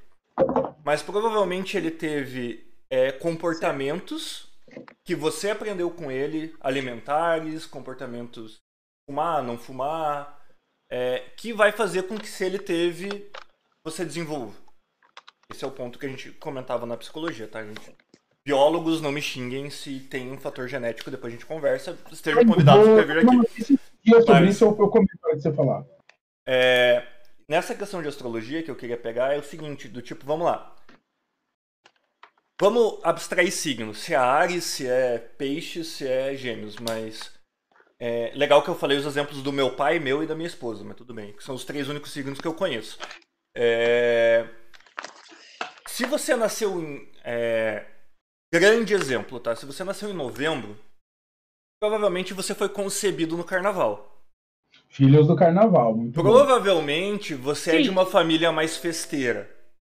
Provavelmente você tenha comportamentos em comum por ter nascido em novembro, porque você provavelmente vem de uma criação familiar, você provavelmente vem de uma criação antropológica como ser humano, de uma cultura parecida do que uma pessoa que nasceu em março, que ela foi concebida no inverno. Ela provavelmente vem de uma família mais fechada, de uma família menos comunicativa. Então, assim, meu ponto é, a gente fala de uma maneira muito. é, Pejorativa. Não, não pejorativa, a gente fala de uma maneira muito mística. Algo que é- Ah, é, dizer. pode ser cultural comportamental, entendeu? É só você parar pra pensar que a gente é, é, como a gente tava falando, a gente faz contrato baseado em tempo, em quantidade de horas trabalhadas. Sim. A gente se mede durante o ano pelo tempo. Você tem um comportamento no inverno e outro comportamento no verão. Se você nasceu mais ou menos na mesma época, isso diz muito do teu comportamento familiar. Mas enfim, Sim, agora eu falei, falei toda a besteira que eu tinha pra falar. Agora é o tempo de vocês. Não, mas assim, se saiu da, se saiu da sua bunda, saiu bonito. Porque você falou bonito, tá tudo certo. Tem, tem, um, tem um negócio aí. O importante é falar Mas, com exemplo, propriedade. vai, Firmeza. Se tá certo ou tá errado, não sei, mas tá falando com propriedade. É, mas, por exemplo, e numa família que tem todas as estações, tipo, um filho nasceu no verão, um no inverno, um no outono, como que a gente pode é, é, resumir isso? Épocas, épocas da vida. Tipo, minha irmã nasceu em É dezembro. não, esse, esse Não, daí é tá coisa da vida, fácil. você- não tem entender. Eu- Cara, é só, só filho, cara. E vai indo. É, não, é, tem isso também, né? Uma família que gosta, independente Cara, da é, é, é que nem antigo, Não cara. tem televisão. dois Ah, não, não, vamos lá. A gente resume isso como uma família que não tem televisão, tá, Char? Não tem televisão. Isso aí. Não tem Netflix, não tem televisão. Não tem série pra terminar, não tá casa? série. Não, Sim, mas acho de que- maio, minha irmã, é- minha irmã é de dezembro. Então, assim, teve aí falar, mãe, o que aconteceu? O que, que tá acontecendo? Faltou energia? O que, que tá acontecendo naquele Mas dia? aí vem, vem um ponto que é, é assim, não vou ser indelicado de perguntar a sua idade, tá? Mas vou falar não, da eu tenho minha. 28, pode falar. 28. Então tá, Cher, você tem 28 anos. Sua ideologia, sua atitude, né? Seu, sua maneira de enxergar o mundo é a mesma da Cher de 18 anos? Nossa, nunca. Graças a Deus. Quanto tempo de diferença você tem entre você e a sua irmã? 16 anos? 16 anos. Você acha que o seu pai e a sua mãe da época que eles conceberam você são os mesmos da época que eles conceberam ela? Gente, mas o Fábio tá muito pensador, não é mesmo? Tá, tá. Mas você entendeu meu É, vai ponto? piorando. Conforme ele vai bebendo mais, vai piorando. É só ladeira abaixo agora. É só ladeira O abaixo. Fábio, tá, o Fábio tá muito pensativo, tá muito, ó, tá muito à frente desse negócio. Não, e aí depois ele fala assim, ó, vou tirar da bunda. E aí a gente espera um pensamento bem raso, bem você falar, ah, beleza, vou conseguir levar esse negócio aqui. Aí, de repente, ele começa já um negócio filosofando, sociologia. Não, aí já começa, antropologia, não sei o que você tá. Aí você já começa, a- o neurônio já tem que ativar, que atende. A parada é doida. É por Isso isso, é por isso que os Não episódios, é por isso que os episódios têm em média de 3 horas nesse podcast. Não, não para o negócio. E ainda tem mais coisa que eu Não, quero mas- mas assistir. Vamos. O negócio é Você doido. tem que me preparar, você falar, Fia, vai lá, pega um livro, estuda sobre antropologia, sobre tudo que eu vou, eu vou apertar o negócio, entendeu? Aqui não, aqui é tudo Caraca, que? Eu tava preparado. Eu, Não, vai ser um bate... eu Não, vou ser mas- sincero, eu só vim preparado pra falar de maconha hoje. A gente não começou a falar de maconha até agora. Tô começando até a ficar preocupado. Esse, esse é pro final, esse é pra falar de segurar a audiência. Não, que ele falou assim, cara, relaxa, é um papo assim de bar. Pensei, gente, mas eu não posso ir com esse filósofo num bar, porque fudeu. Não, mas é tudo Não, assim, é só, né? é papo de bar. É, eu converso disso no bar, gente. Não. Você acha que eu Não, converso isso o quê? Com o meu gerente? Ele não consegue falar É dessas coisas. isso, no bar é só isso, até fechar o bar. E vamos pra outro fechar. Não, fechou o bar, cara. Falando, que isso, traz um. A Ju tá falando no chat aqui que é pra vocês verem o que ela sofre em casa. Ela nem sofre, eu nem sou de falar disso quando eu não tô bêbado. E aí, eu vi o Quando problema? eu não tô. Mas o problema é bêbado sempre. Então ferrou, né, Fábio? Eu não Sim. falo disso quando eu não tô bêbado, mas eu tô bêbado sempre. Então ferrou. Direto. Uma coisa leva a outra, gente. Vamos pra maconha? Vamos pra maconha, então. Pois Não é, sei que o Elias tenha maconha. mais dúvidas de astrologia ou você quer falar de maconha com astrologia, Elias? Não, eu só queria poder fechar esse assunto, então, é o Maconha seguinte. com astrologia? Vamos fazer. Ah, diga. Não, eu só queria fechar, fechar esse assunto do, do mapa astral, quer saber, Cher, você acha que é um negócio que, se a gente conseguisse tirar essa visão pejorativa que as pessoas têm da astrologia, você acha algo que faz sentido, por exemplo, isso entrar no, no mundo empresarial? Você acha que é algo que agregaria? Eu só queria fechar esse tópico. Falando sério. Sério, falando sério. Não, falando sério mesmo. Sem falar do, do Ariano, porque eu acho que o, eu acho que o pai do Fábio é o Ariano. Desculpa, tio. Eu gosto muito dos arianos, de verdade. Mesmo. Parece que eu tô rindo, mas eu não tô. Tô falando muito sério. Eu vou até fechar o olho pra me concentrar. É, mas eu gosto muito dos arianos. Desculpa, tio. Mas assim, falando sério, agora é sério mesmo. Eu acho interessante isso, mas eu nunca tinha pensado, tá vendo?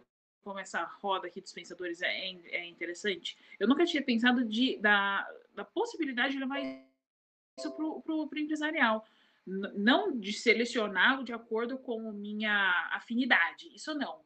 Mas de entender as potencialidades. Aí eu acho muito positivo, muito legal. É um negócio diferente, né? Você faz um Uhum. mapa astral, você vê qual que é a maior afinidade daquele signo e você monta um time só de signos com afinidade, entendeu? Isso, tá resumido. E te digo mais, na verdade, Pode se isso for realmente entendido como algo válido, deveria ser lei. Toda criança, quando nasce, tem que receber a certidão de nascimento pelo governo e mais um mapa astral completo. Pô, como é que eu vou programar o conhecimento Nossa, dele e gente. estudo? Devia ser desse jeito aí, entendeu? Lembra que a gente já falou sobre jeito. isso? Eu- Diga, diga. Ia ser muito legal isso. E, e seria muito legal. Gente, isso daí poupa dinheiro nosso futuro. E a gente já cresce sabendo das nossas potências. E é fantástico. Fala, meu, pra que, que você tá eh, se envolvendo com, sei lá, com tecnologia se você nem nasceu. pra- Ou, ou, ou, ou o contrário, né? Por que, que você tá envolvendo com, com direito se você não nasceu para trabalhar em gru- grupo? Que direito de trabalhar sozinho é bem improvável. Então, vai para uma outra área que você consiga desenvolver sozinho. É bem legal, é bem interessante. É engraçado que isso me parece o filme Formiguinhas, né? Aqui não é só bebida, gente, é muita inteligência. É que vocês não sabem o que eu tô tomando aqui, que eu escondi no copo. Formiguinha. Hum. Filme Formiguinhas, você já nasce destinado a ser soldado ou operário. Ah, eu vou aproveitar, Chart, falar de uma série que tem, tem uma série de ficção científica chamado Orville, é o nome da série. E ela é uma série de ficção científica que mistura com comédia. É tipo uma Star Trek, só que mistura com comédia. Então imagina que eles pegam vários tipos de tema, inserem na ficção científica e põem um pouco de comédia. Então é muito legal de assistir. Tem um episódio deles, é, Orville. Depois eu te mando uns links, uns, uns no, o nome completo para você dar uma olhada. Aí o que, que acontece com a série? Tem vários episódios discutindo sobre preconceito, uso de drogas, vários. Só que tem um tom de comédia. Aí tem um que é sobre astrologia. Os caras chegam num planeta e esse planeta é regido pela astrologia, entendeu? Então o cara pega as competências aí é tudo pela astrologia. Aí rola um monte de confusão. Eles têm os, os librianos deles que eles não gostam. Aí os caras prendem os caras. Aí rola um monte de treta, de, de briga. Mas é muito legal a série, muito legal. E tem várias Legal. outras cenas, entendeu? Então é bem legal de, de assistir, que mistura uma comédia também. Fica a dica, gente, é bem legal, tem uma ou duas temporadas, ainda tá acontecendo a série, é bem legal de assistir. Aí eu lembrei desse episódio que eu assisti faz um tempo, é bem bacana, fica anotado para assistir depois. Isso no. Isso no Netflix? Não. Hum, eu não lembro se tem no Netflix. Talvez tenha uma temporada no Netflix, talvez tenha. Eu vou dar uma olhadinha ali, porque até valia a pena eu assistir de novo, já que estamos nessa pandemia. Fábio, casa. assiste. Assiste e no próximo a gente traz é, o que você achou de, sobre isso. Tá bom. É divertido. V- Vamos discutir o episódio de série. Sim, cara, isso é um negócio legal. Tá, vamos, Vamos falar de maconha então, porque. Vamos, porque, né, agora a gente, a gente fez o Vamos spoiler lá no começo, então vamos lá. É, tá todo mundo esperando. Cher, a curiosidade É é, verdade. A você. gente tá com, com quantos. Deixa eu ver. A gente tá com quatro pessoas A gente tá online. com A gente já chegou. A, a gente chegou até nove, agora a gente tá com quatro. E o pessoal comentando, Não, postando tudo bem, coisa. tudo bem. Então, vamos lá. É, a minha dúvida Quem é: ficar até o final tem cupom de desconto. na maconha? Aí sim. Ou no mapa astral? Temos que arranjar, hein? Vamos O que vocês negociar. preferirem, gente. O que vocês preferirem. O que vocês preferirem. Não, É. gente, tô brincando. Não tem cupom. não- eu não tenho ainda essa, esse, esses culhões da, da empresa. Mas, não, né? Vai que no futuro. Ah, eu ouvi lá e. Pode ser, pode ser. Vou, vou tentar negociar isso. É, o Ah, negócio, legal. é, o negócio é assim: a gente vai incubar esse episódio, tá? Daí o dia que você tiver realmente famosa nesse meio, a gente fala assim: ó, fomos os primeiros a entrevistar essa pessoa. Breaking news. Gente. Mas vai lá. Oi. Shirley Escobar. Entrando agora, Shirley Escobar. Vamos lá. Não, a minha, a minha dúvida é assim: você falou que você é, trabalha com isso, né? É, direito na área farmacêutica sobre isso. Isso que me deixou muito curioso. Como é que. A gente tem só aquela visão do morro, né? Do. Do Capitão Nascimento, do filme que a gente viu. E assim. Qual é a realidade de, de- da, da indústria farmacêutica em cima disso, profissionalmente falando? Acho que essa foi a maior dúvida que eu fiquei quando você falou. Sabe que é muito, muito, muito interessante. Ontem, na CNN, teve um. Eu não assisti tudo, tá? Mas eu, enfim, sei que teve uma conversa entre o Karnal, a Mari Palma e a Gabriela, esqueci o nome- sobrenome dela, sobre eh, maconha medicinal. E é interessante que, assim, o pó, é quase um- um- uma resposta, né? E, o- e o pós desse é aqui que a gente está fazendo esse episódio. Então, quem tiver oportunidade, joga lá no YouTube. é, Foi, foi como eu joguei, então eu não sei se, enfim, eu coloquei assim, Leandro Carnal, CBD CNN, CBD de canabidiol. É, e assiste ali, enfim. Como que eu cheguei nisso? Vamos lá. Eu trabalhei numa indústria farmacêutica no, na época de estágio, eu trabalhei na Bayer. E só que por incrível que pareça, eu não era do setor de farmacêutica, eu era de agro. A gente tem uma visão da Bayer, não sei que, enfim, quem já trabalhou lá sabe, mas de fora, a grande maioria acha que Bayer, a grande força da Bayer é a farmacêutica, né? De remédio, enfim.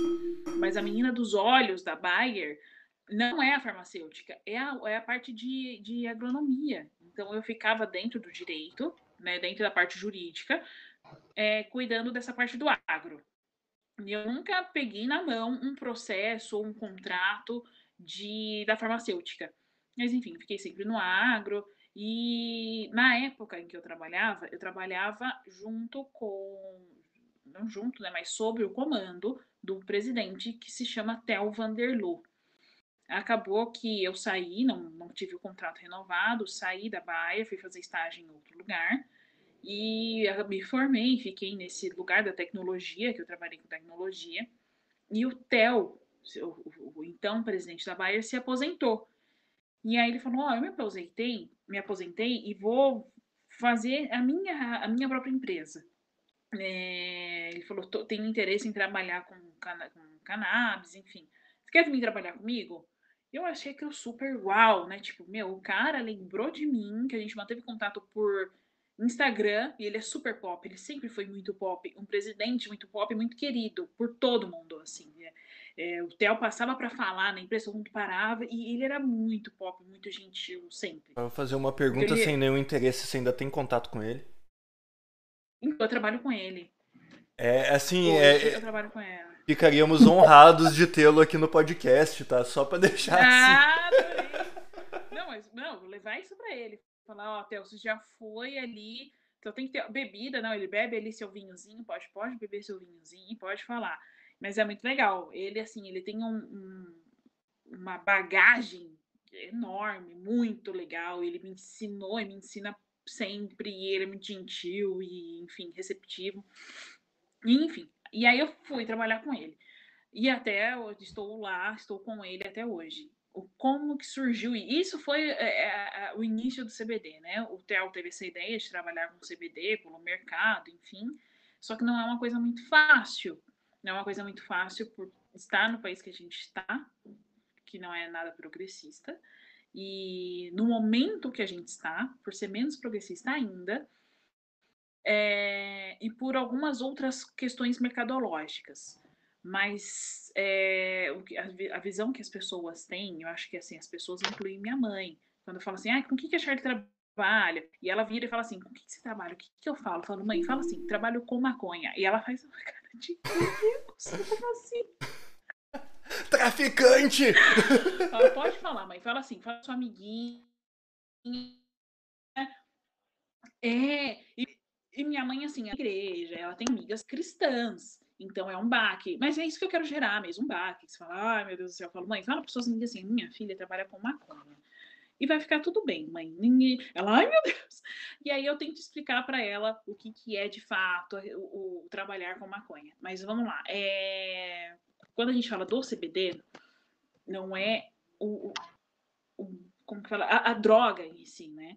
É extração da. da eu tenho plantio. E não dá para se plantar em casa. Pensar, ah, eu vou plantar em casa e vou consumir o óleo, que o, o CBD, ou o THC, vou falar, enfim, de CBD, é um óleo. Né, que é extraído da planta, depende de como ele é extraído. Então, tem, tem várias regrinhas ali. Como ele é extraído. Esse óleo do CBD é, é misturado com um óleo vegetal, é, é, seja óleo de soja, óleo de coco, depende de, de quem está manuseando e como prefere trabalhar com isso, e passa por milhões de testes e é tudo muito regulamentado pela Anvisa. Então, assim, a Anvisa, quando se trata de empresa, principalmente, que aí eu vou falar de associação, ela é muito rígida. É, tem que cumprir ali desde a colheita, extração, então muito, muito, muito rígido. Isso com empresa, o que não acontece hoje em dia, não sei se alguém já ouviu falar aqui, na Abrace. Então, se você já ouviu, deixe seu comentário aí, tipo, ah, já ouvi falar na Abrace ou na Santa Planta, que são associações que fornecem óleo CBD para pacientes. É, essas associações têm um, um valor de mercado muito baixo, o que acaba prejudicando os outros concorrentes. Você fala, ah, Charlene, mas também você quer, né? É, o povo, é, a matéria da CNN ontem abriu espaço para essa questão assim, não, não acabem com as associações, porque querem acabar com a Abrace, que é uma associação, querem acabar, enfim. Mas isso é um, é um erro, assim, não querem acabar. Né, assim, to, todos os demais players do mercado não querem acabar com a Abrace, mas quer que ela jogue limpo. O que, que é jogar limpo? O fair play de tudo isso. É, poxa vida, se a gente tem todo os requisitos para serem cumpridos e a gente faz isso de forma minuciosa, por que, que vocês não fazem? É, por um exemplo, o Fábio, o Elias, chega em mim. Que isso aconteceu hoje, tá? Assim, é, chega em mim, não comigo, mas com uma não foi o Fábio Elias. a gente fez um. não foi o Fábio Elias. Do tipo, ah, ele chega em mim, ele sabe que eu trabalho com isso, eu faço parte da empresa, a gente não é amigo, de conta. Tá e fala assim: olha, é, a minha mãe tá com um problema de saúde X. E o médico falou por alto sobre CBD, eu pesquisei, eu gostaria de comprar com vocês. Eu posso? O correto seria: sim, poder, você pode. Por favor, me envie a receita médica, a liberação da Anvisa, ou a gente mesmo pedir liberação da Anvisa, né? Seguir esse trâmite de me dê a sua receita médica, preciso de uma receita médica. Você não vai sair tomando CBD, ah, me dá três gotas e vamos ver o que que dá. Não, não é assim. Poxa, no brigadeiro aqui, ó. É. É, é, põe no brigadeiro come, vamos ver o que que dá. Põe três gotinhas na noite, três... Não, não é assim, né? Envolve ali receituário médico, envolve a Anvisa, eu tenho que pedir a liberação da Anvisa. É... E aí sim comercializar. E aí eu vou lá e te vendo isso. E existe, de fato, associações que não cumprem esse requisito, que é um requisito básico. Então, assim, quando a gente se depara com uma associação que um vendedor, um representante, me medica, é um risco enorme, mas é um risco enorme para o mercado, é um risco enorme para a pessoa, que ele não é médico. Eu não sou médica, eu trabalho com isso, sim, eu trabalho sempre envolvido com médico, eu tenho contato direto com o médico da equipe quase todos os dias. A gente faz reunião, daqui a pouco a minha reunião das 9h15 é com o médico da equipe. Mas quando a gente se depara com situações do tipo, ah, a Joana entrou em contato com a Associação X, e alguém da associação que não é o médico falou: olha, pinga tantas gotinhas de manhã, tantas à noite, tantas à tarde, e depois você me dá seu feedback. Ela não é rato de teste. Não é isso que tem que ser feito. Ah, mas, mas eu não preciso enviar a receita? Não, tudo bem, não tem problema. A gente não trabalha assim. Não, gente, não existe a gente não trabalha assim. Isso, aquilo não é um AS que você compra no, no, na farmácia e você pode tomar sem prescrição médica. É aquele medicamento né? Assim, é um, é um medicamento usado para inúmeras doenças. Essa semana eu peguei um, um e-book para a gente elencar novas doenças, para a gente ir atrás de novos médicos, para prescritores disso, para a gente conversar sobre CBD, que a maioria dos médicos, infelizmente, não teve essa matéria em faculdade, não sabe prescrever, então a gente é, é, é elaborar uma cartilha né, para auxiliar na prescrição do médico. Então, sim, envolve muito trabalho e muito trabalho intelectual do médico da equipe passar para outros médicos. Então, quem sou eu para falar assim, Fábio, vou te vender, cadê? Vou pegar aqui um negócio, vou te vender melatonina da minha mãe, vou te vender o CBD, enfim, vou te vender o CBD, mas ó, eu, enquanto não médica, toma um de manhã, uma tarde ou uma noite. Depois você me fala o que, que deu para curar. E nessa, né, nesse exemplo que eu dei, o que a gente soube, né, e, e, enfim, dessa associação que não vou citar nem o nome, ou vou citar, não sei, acho que vou. Essa associação é a Santa Paula. Santa Paula? Polêmica. É Gostamos de polêmica. É. Então, é polêmica.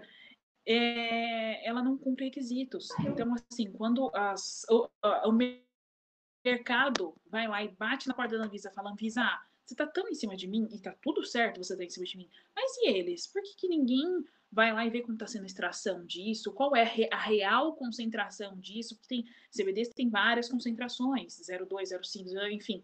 Mas por que, que vocês não estão lá vendo se eles estão realmente cumprindo esses requisitos? Só está em cima de mim. E tá tudo bem estar tá em cima de mim. Mas por que, que ele não estão acima dele? Eles estão com um, um, valor mínimo de mercado. Que você fala, não é possível que esse valor eles consigam qualquer tipo de lucro. Mas é óbvio que estão conseguindo lucro, porque a forma como eles tratam o produto é extremamente duvidoso. Eles não têm todas as regras que a gente tem, regras sanitárias que a gente tem.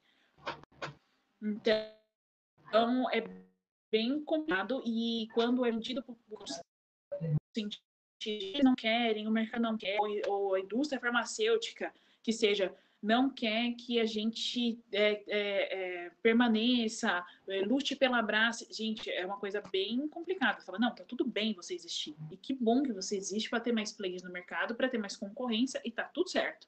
Mas vamos jogar com fair play? Vamos fazer as coisas que tem que fazer? Vamos fazer certo? Então, é bem complicado. É, o, o que me levanta... É bem complicado, é bem complicado. O que me levanta de dúvida com a sua fala é assim, qual você... Você começou a sua fala, né, com essa é, com essa afirmação. O nosso país ele é muito preconceituoso com esse assunto. Né? Tanto que a gente que é leigo aqui, cara, eu não sabia nada. A primeira informação que eu tenho sobre esse, é... esse mercado foi a que você deu agora. Mas esse é o problema, não é que a gente é preconceituoso. O problema é que não tem divulgação. É a mesma coisa com a ciência, entendeu? Não tem divulgador disso. Não tem pessoas que conheçam a fundo isso e tenham capacidade de comunicar com o povo em geral. Uma coisa é você se comunicar com o médico, com o advogado. outra que consiga ir a público fazer isso, entendeu? Se comunicar para divulgar. Cara, é quase um trabalho de um lobista, entendeu? Mas não, não, não é então, lado ruim. Exatamente. Mas... divulgar. Isso é o mesmo que acontece com a ciência, entendeu? Você tem lá hoje problema com vacina, com um monte de coisa. Cara, não tem divulgação, não tem gente que vá para os meios de comunicação e diga, olha, a maconha medicinal é diferente, a gente não vai pôr um cigarro de maconha para o cara fumar lá, entendeu? Não é assim, a gente vai extrair o óleo, é desse jeito, é de outra pegada. Não é dito. Aí fica numa fake news, entendeu? Todo mundo é formado e, sabe de Você maconha sabe? medicinal pelas correntes de WhatsApp, entendeu? Porque de resto, cara, Exatamente. não tem isso na, na, na grande mídia. Então, para mim, é, é um grande problema e, e algo que é, para mim é totalmente contraditório eu estar na era da informação, na era da informação, com comunicação farta e direta aqui, celular, site, anúncio, tudo. E, cara, a gente não tem hoje essas pessoas, entendeu? Não tem pessoas de à frente dessa divulgação e consigam fazer essa chamada, sabe? E aí o pessoal não entende, não sabe, você tem medo do que você não conhece, é normal, e aí não tem apoio, entendeu? Então eu acho que, não sei, devia é ter um lobista aí, alguma coisa assim, para a gente devia, conseguir quebrar. Devia ter uns podcasts chamando quem trabalha com isso para falar sobre. Exatamente, sabe? Poxa vida, Porque, né? E, e, é difícil, e é, e é, difícil assim, que ontem entrou na, na, na CNN, né, esse assunto, bacana. Só que quando o, o Karnal teve a oportunidade ou de ficar calado por não saber, ou de falar algo positivo, ele cagou pela boca. que é o momento que ele fala assim, eu, depois eu envio a matéria para vocês. É, do tipo assim, eu não conheço, mas eu não preciso, e eu não conheço gente interessante que consome maconha. Pensei, né, em dado momento, falei, gente, mas se ele não conhece, eu faço uma lista de famosos, de governantes, enfim, que faz uso de maconha recreativa e medicinal que tão, tanto muito mais é, é, interessante que ele. Então, assim, ele banaliza uma coisa que salva muitas vidas, né? Que é uma coisa medicinal, enfim.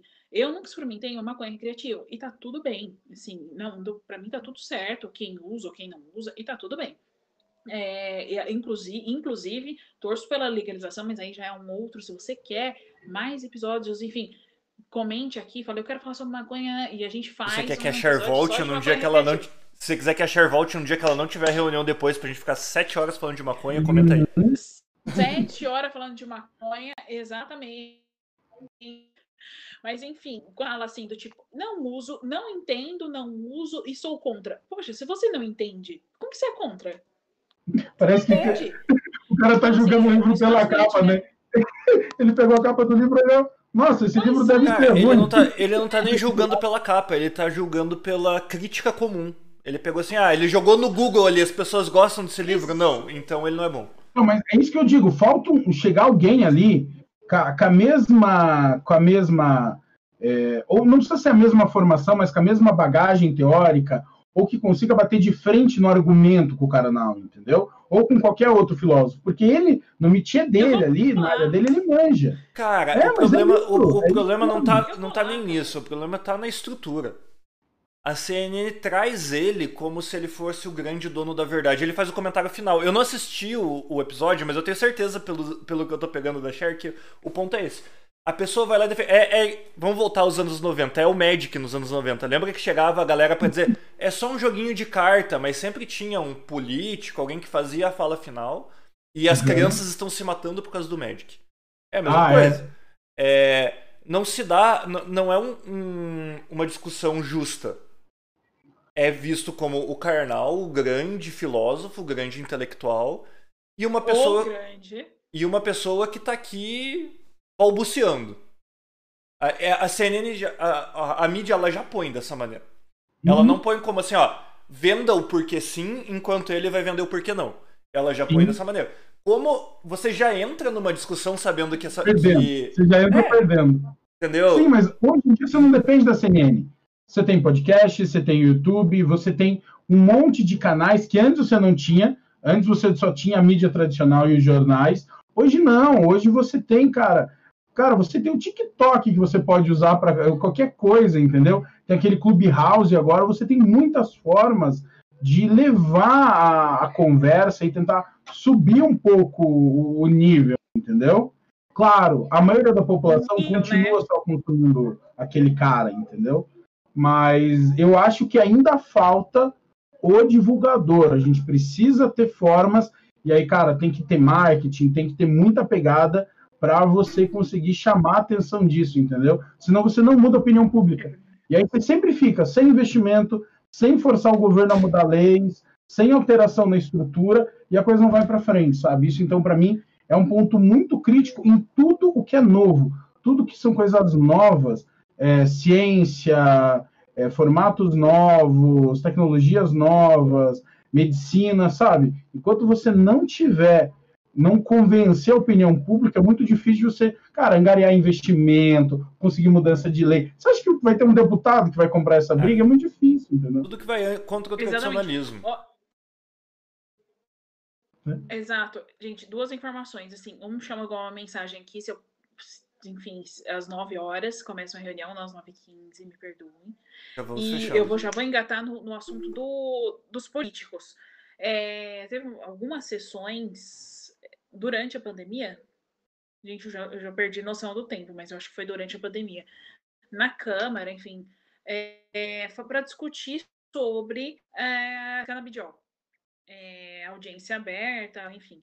E, é, e, nessas sessões, é, das, dessas discussões, é, vinham, estavam presentes Israel, Canadá e mais um país, não lembro, enfim, todos alguns representantes desses países. E a fala que eu achei mais, assim, o Osmar Terra enlouquecido, em assim, soltando, subindo pela parede, só de falar em CBD, ele dá um três pulos no teto, é, falando, não, assim, com um discurso envergonha. Nossa, eu fiquei morrendo de vergonha de pensar, meu Deus, os israelenses estão vendo isso. E, e que vergonha. E, que vergonha. Meus amigos da escola estão vendo minha mãe. Ouvindo esse discurso. E assim, e ele falando umas bobagens, e ele falava assim: vocês querem é, CBD medicinal, mas na verdade, no fundo, no fundo, eles querem mesmo recreativo. Isso daqui não é uma balbúrdia. O Brasil não sei o que. Né, né, né. E aí tá, chamava Israel abria o microfone para explicar do tipo, gente, além de vocês serem, em outras palavras, além de vocês serem burros, vocês estão perdendo ignorância, vocês estão perdendo dinheiro. Vocês podem tributar isso. Vocês estão perdendo uma puta do, do, do dinheiro. Enfim. É, é, e aí, uma, uma frase de um cara do Canadá, eu não sei o que ele era, mas ele falou assim: é, desculpa, você, você não está é, preocupado, vocês não estão preocupados com a possibilidade de um, como se fala, é, consumo de um, de um, de um vício, na verdade. Vocês estão preocupados, preocupados que isso vire um vício. Porque se vocês estivessem preocupados, não teria cana, porque vocês são um dos maiores consumidores de bebida alcoólica do mundo. E vocês plantam cana. Então, a gente vai ficar em primeiro ainda, então passar os russos. Exato. Então, assim, ele falou assim: então, Osmar Terra, esse seu discurso de não, não vamos plantar nada que vicie. Então, pode começar a derrubar a cana. E aí, Osmar Terra falou: ah, a gente tem que chamar aqui a iniciativa privada. Aí ele foi cortado e falou assim: desculpa, né, é, Osmar Terra, gostaria de te lembrar que aqui é apenas para é domínio público, é, é, domínio público não, é apenas é, é setor público, não setor privado. Então, assim, nossa, ele está ensinando pro cara como trabalhar, ele está falando bobagem, está arrastando minha cara pela Medina, tem um pouco de vergonha de falar assim, do tipo, nossa, eu sou brasileira da terra dos mar, dos mar terra, e é complicado. Além de falar que a terra é plana, o cara vem me falar, assim, uns negócios e levando sempre para o recreativo. Não, recreativo. Cara, milhões de pessoas já consomem. Então, vamos lá, deixa, deixa a gente. A gente entrou, inclusive, a empresa entrou hoje ou ontem, se não me engano, com um pedido de um habeas corpus para plantio aqui. Gente, deixa a gente plantar. Se a gente plantar, é medicinal, a Anvisa está em cima. E, e por que não?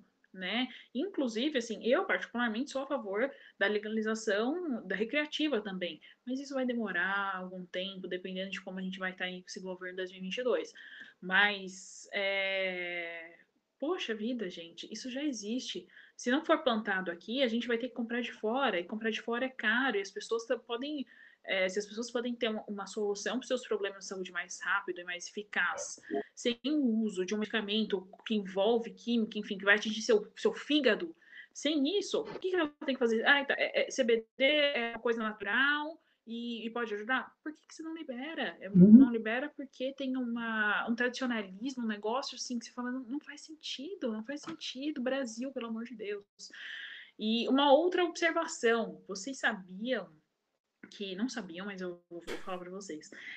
É, por um exemplo, tem, tem, a, a, gente é tão, o Brasil é tão estranho que tem uma empresa que entrou com pedido de patente sobre CBD.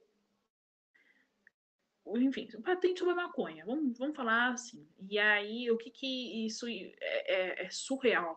Porque seria a mesma coisa da gente patentear o boldo. Uhum. Não faz sentido. Nasce na terra.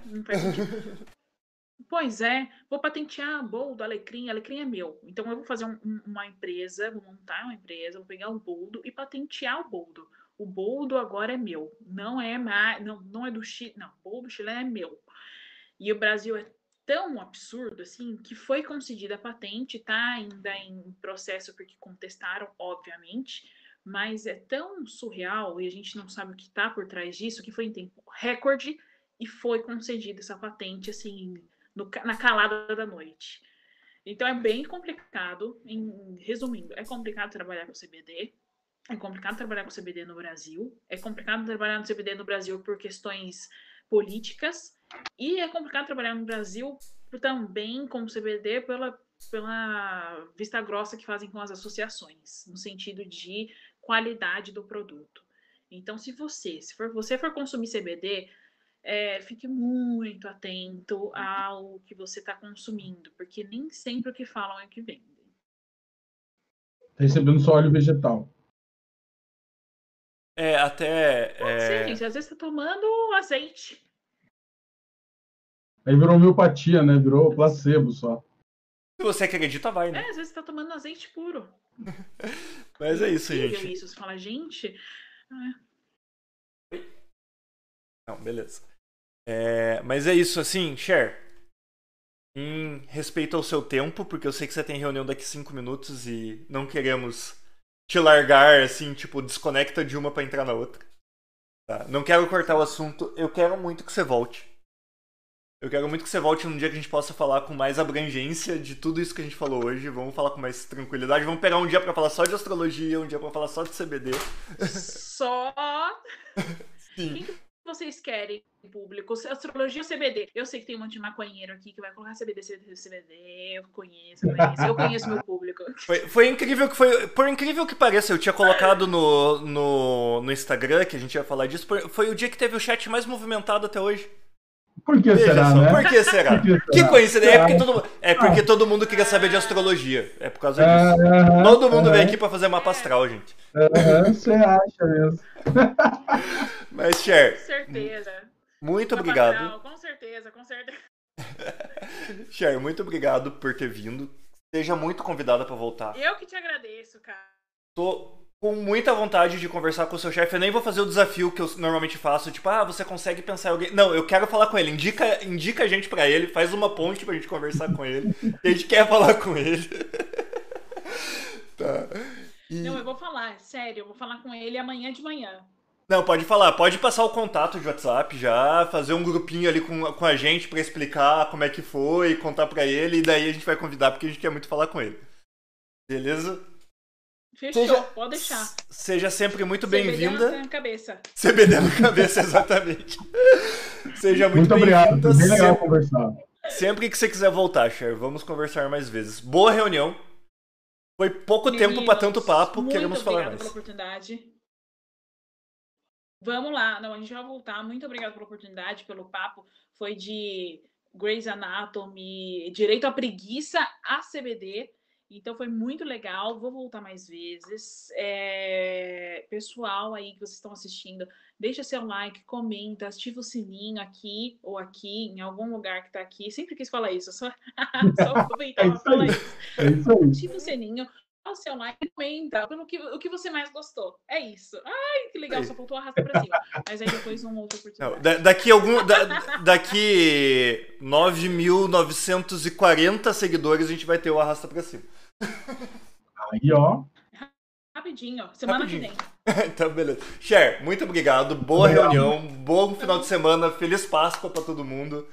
Galera, feliz Páscoa pra vocês que ficaram com a Verdade. gente no chat. Feliz Páscoa. Até mais, gente. Vou fechar a cortina. Até mais. Fui.